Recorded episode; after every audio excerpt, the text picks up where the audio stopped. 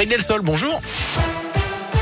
Et à la une, les mesures du gouvernement contre la hausse des prix de l'énergie. Jean Castex est intervenu sur TF1 hier. Le chef du gouvernement a annoncé un bouclier tarifaire avec le blocage du tarif réglementé du gaz.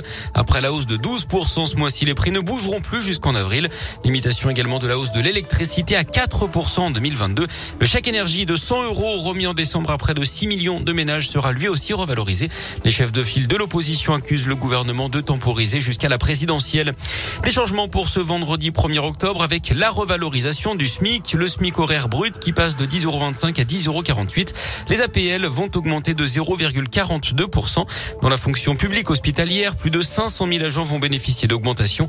Les infirmiers, les aides-soignants ou les manipulateurs radio sont concernés. Les aides à domicile du secteur associatif vont aussi avoir droit à des hausses de salaire allant de 13 à 15%, mais elles ne concernent pas les salariés du privé. Et puis, euh, si vous souhaitez vous rendre au Royaume-Uni, il vous faudra désormais présenter votre passeport avant le Brexit, la carte d'identité suffisait. En bref, également ces manifs aujourd'hui contre la réforme de l'assurance chômage. Sept syndicats et associations de retraités appellent au rassemblement à Lyon, à Saint-Etienne et à Bourg-en-Bresse aujourd'hui. C'est pour défendre le pouvoir d'achat et les services publics notamment. L'agence régionale de santé lance un audit après la vaccination de 260 personnes, dont 106 ados avec des doses Pfizer périmées dans la Loire. On vous en parlait hier sur Radio Scoop.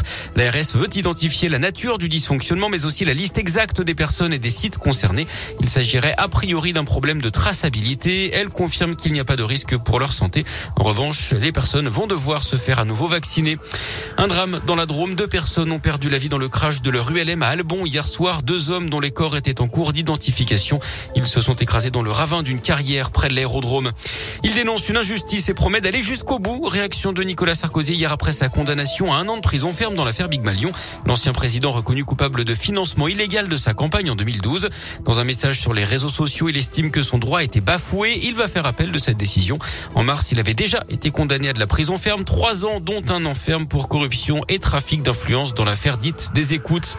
Dans l'actu local également, 19 personnels de santé déboutés par la justice Clermont-Ferrand.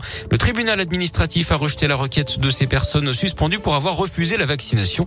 D'après la montagne, le tribunal a estimé que ces professionnels savaient très bien à quoi s'attendre en refusant, notamment la suspension de leur salaire. Le sport, le foot et la Ligue Europa. Belle soirée pour l'OL, vainqueur de Brondby 3-0. Hier soir, Monaco a fait match nul un partout à la Real Sociedad. 0-0 entre Marseille et Galatasaray. Coup d'envoi de la neuvième journée de Ligue 1 ce soir avec Lens-Reims. Dimanche, Clermont sera à Lorient à 15h et puis à 21h, le derby entre Saint-Etienne et l'OL.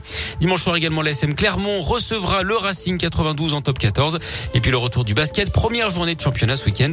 Bourg ira à Pau demain. Rouen reçoit Monaco et Lasvel jouera dimanche contre Gravelines Dunkerque.